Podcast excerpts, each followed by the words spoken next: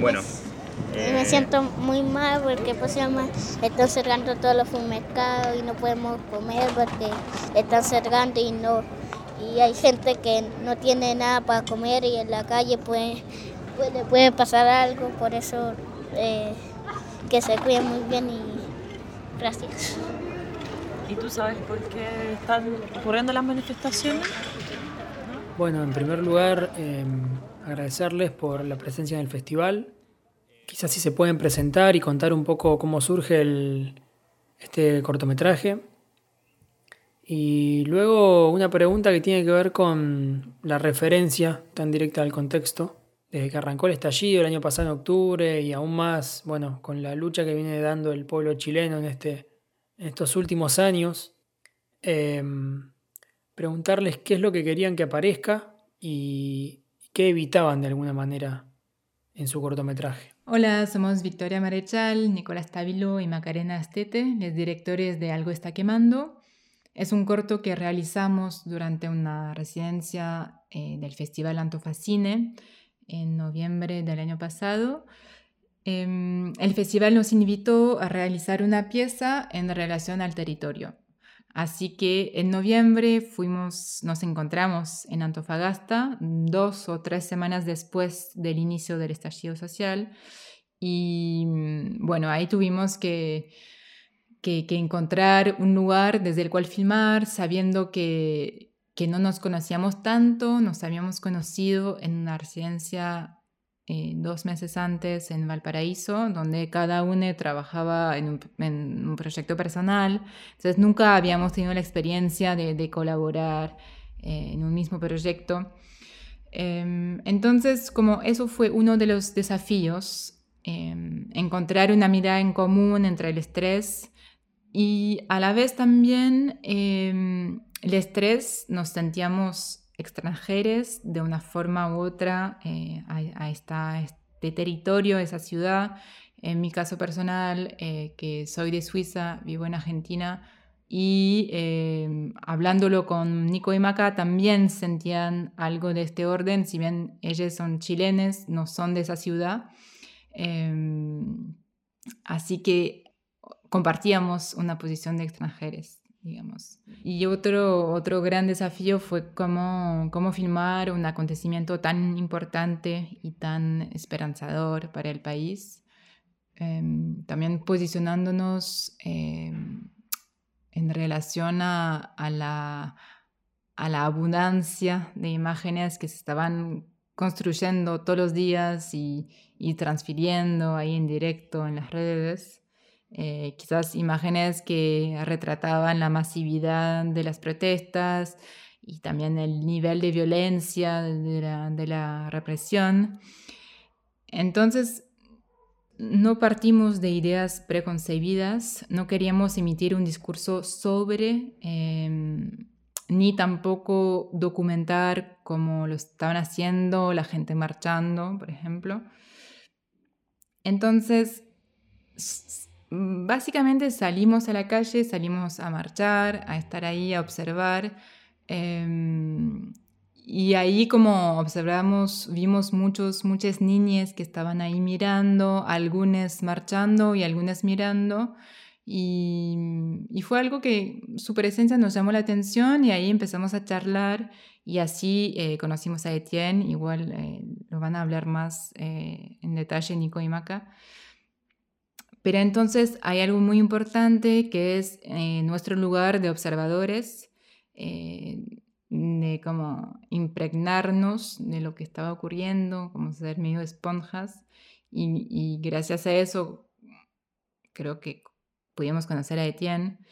Em, y, hay algo de, de, del o sea, el corto resulta de, es el resultado de, de, nuestro encuentro entre el estrés que creo que el encuentro surgió de, de, esta vivencia corporal y emocional de estar ahí en la calle y de, de vivir eh, con nuestros afectos eh, todo lo que estaba pasando y salir quizás del plano de, las ideas, eh, pero de estar como muy atentos, como em, y también la forma de trabajar, ¿no? Como hacer un mismo cuerpo, formar un mismo cuerpo entre Nico que operaba la cámara y yo el sonido, pero también con Etienne y Benjamín durante la caminata, eh, por ejemplo, la escena de fútbol, hay algo de, de sí, del orden del encuentro y de, de, moldearse a la, la, presencia de otros, digamos. Cuéntenos qué piensan de todo esto que está pasando. ¿Cómo lo ves tú? Muy mal porque, porque próximamente nosotros estamos perdiendo el día de colegio, estamos perdiendo letras y están haciendo muy mal, quemando cosas, quemando cosas que no, que no tienen que quemar. Por eso eh, quiero, quiero que, que se se nota em, cierta incomodidad y nerviosismo por parte de los niños con la escena inicial. Parecería que más allá del testimonio hay algo de la gesticulación, de cómo, cómo están ellos, que se nota que están como con miedo. Y bueno, eh, por ahí la pregunta tiene que ver con la decisión de sostener eso en un solo plano. El registro es bastante crudo en ese sentido porque pasa todo muy rápido. Por ahí preguntarles eh, si podrían contar un poco de la decisión de iniciar el relato por ahí. Luego, si estaban abiertos y abiertas a, la posibilidad de improvisar, o, esa situación fue algo con lo que se encontraron y ahí decidieron ir hacia ese lugar. Em, yo creo que pasó por más bien por construir un puente entre nosotros y como realizadores y los espectadores. Ese puente intuimos que podría existir si es que compartíamos el poder innegable de nuestra posición con el espectador, eh, mostrando de la forma más honesta eh, posible la naturaleza de ese encuentro con Etienne y Benjamín, eh, y sin acudir al, corte y la manipulación a través del, del montaje, digamos con el fin de dejar visibles bugas de, ese encuentro, donde por instante la fragilidad de Etienne y Benjamín se encontraba con la nuestra detrás de cámara. De alguna forma yo creo que el, primer acto del cortometraje es una declaración de intenciones. Existía una desconfianza abismal en esas primeras semanas del estallido respecto a todas las imágenes que comenzaron a circular. Eh, muchas de ellas fueron bueno, censuradas por su contenido, pero también eran fake news o, montajes de los mismos carabineros. Eh, en ese sentido, no queríamos contribuir más a esa desinformación y, y quizás ese posicionamiento nos permitió acceder a otros posibles en cada encuentro que tuvimos con ellos eh, esos días que estuvimos en Antofagasta. Em, yo creo que este cortometraje fue abriéndose paso en nosotros de una forma intuitiva, sin tener mayores ideas preconcebidas de que, digamos que la de mirar el territorio, que era el nombre de la residencia en la que, en la que estábamos en este festival en Antofagasta. Em, en esa línea estábamos completamente abiertos a que fuera el territorio y los cuerpos que se movilizaban por las calles los que nos brindaran algún destello de aquello que estábamos buscando. Esto era buscar otro tipo de imágenes a las convencionales que se suelen producir en contextos de protestas y movimientos sociales como el del estallido social en Chile. Em, lo genial fue el hallazgo de encontrarnos con Etienne y Benjamín en esa esquina y que fuesen ellos los que nos devolvieran la mirada, de alguna forma, transmitiendo desde su más sano juicio, digamos, son chicos de, de 7 años, eh, algo tan simple como profundo.